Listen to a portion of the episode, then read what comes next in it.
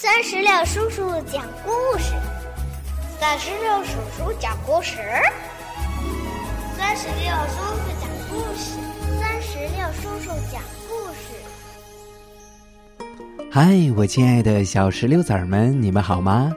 欢迎收听酸石榴叔叔讲故事。今天呀，酸石榴叔叔要给宝贝们带来的是迪士尼的大电影《赛车总动员三》。极速挑战，接下来就让我们一起来收听《赛车总动员三：极速挑战》吧。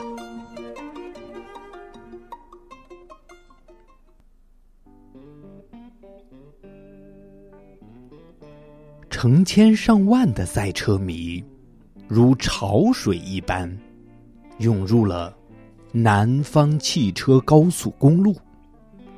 而此时此刻，闪电麦昆正坐在他的拖车里休息。他闭着眼睛，想象着自己在赛道上飞驰的情景。他念叨着：“速度，我就是速度。”他想起了他车队的老队长，也是他的良师——蓝天博士。闪电已经做好迎战的准备了。他说：“蓝天博士，我会为了你的荣誉而战。”说完，他发动了引擎。闪电麦昆化作一道红色的闪电，从他的车迷面前冲了过去。观众席爆发出雷鸣般的欢呼声，在接连超过他的老对手卡尔、快车芭比和布克的时候，闪电麦昆忍不住露出了满意的笑容。终点线就在眼前了，闪电麦昆知道，这一次他又是冠军了。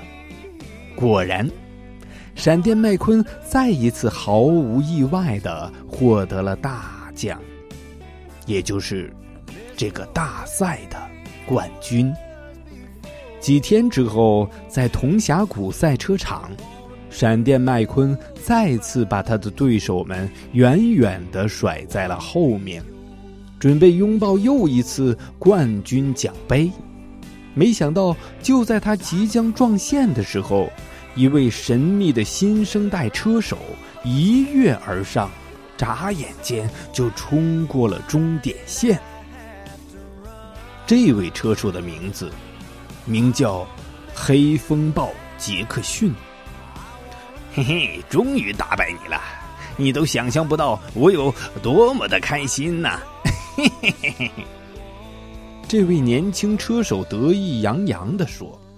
他完全没有心理准备的闪电，就好像被雷击中了一样，一时没有回过神儿来。他不想相信这个事实啊！这次比赛后，所有的车迷在车手都在讨论着黑风暴和其他的新生代车手。在赛车广播网上，数据分析专家塞纳利正在做直播。他说：“这些新兴一代车手的成功，要得益于他们充满现代感、符合流体力学的车身设计，以及科技感十足的训练方法。”他总结道：“赛车世界正在发生着巨大的变化。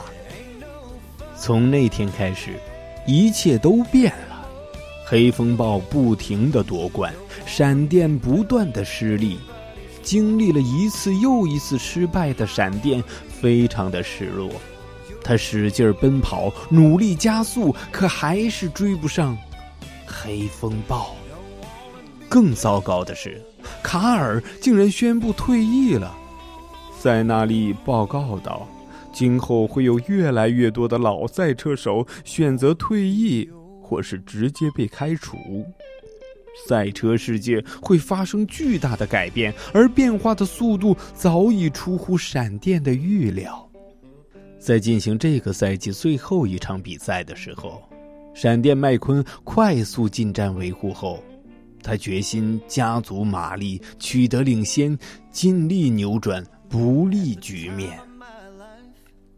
但黑风暴还是轻而易举的就超过了他。闪电麦昆大声的喊着：“不，不要，不要，不要！”他加大马力，奋力的追赶黑风暴。不料，由于用力过猛，他失去了控制。几个月之后，经历了严重车祸的闪电终于恢复了健康，但是他总是隐隐觉得自己的赛车生涯已经走到了尽头。他呆呆地望着描写蓝天博士因为车祸而隐退的那篇报道，脑子里一直在想他的事业恐怕也会遭遇同样的结局吧。但是，在和莎莉长谈之后，闪电明白自己的内心并没有做好退役的准备。他对板儿牙说：“他得跟他的赞助商楚秀玲公司的老板秀大叔和灰老爹好好谈一下。”楚秀玲公司的两位老板正在新建的楚秀玲赛车中心等着他呢。闪电、卡布和奇诺。收拾好行囊，登上了拖车麦克的车厢。第二天一大早，他们就出发了。这么长时间以来，闪电第一次感觉到心里充满了希望。全新的赛车中心真是让人眼前一亮。一个大大的九十五代表闪电的号码，被放在了中心最显眼的地方。闪电麦昆看到这些很感动。谁知道，下一秒，灰老爹和秀大叔却说他们将楚秀玲公司卖给了一个叫斯特林的商人。斯特林为闪电涂上了新的车体彩绘，并带他参观了新的赛车中心。这里不胜枚举的先进设备让闪电惊叹不已，尤其是那个赛车模拟器。一辆黄色的赛车正在模拟器上训练，他的速度真让人叫绝呀！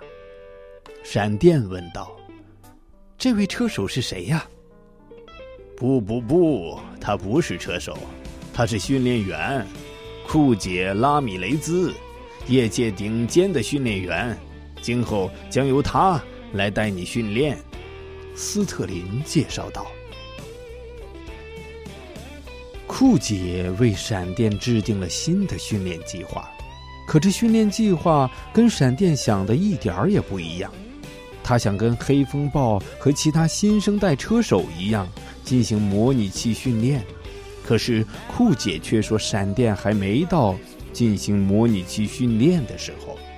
相反，他安排闪电放松慢跑，以松动松动老掉的关节。闪电。在脚踏机上训练的时候，库姐让他最高速度不能超过每小时八千米。库姐说：“等你午睡后，我们再开始提速吧。”闪电生气的喊道：“午睡？我不需要午睡呀！”好了，宝贝儿，我们今天的《赛车总动员三：极速挑战》的第一集就。讲完了，让我们共同期待下一集的《赛车总动员》吧！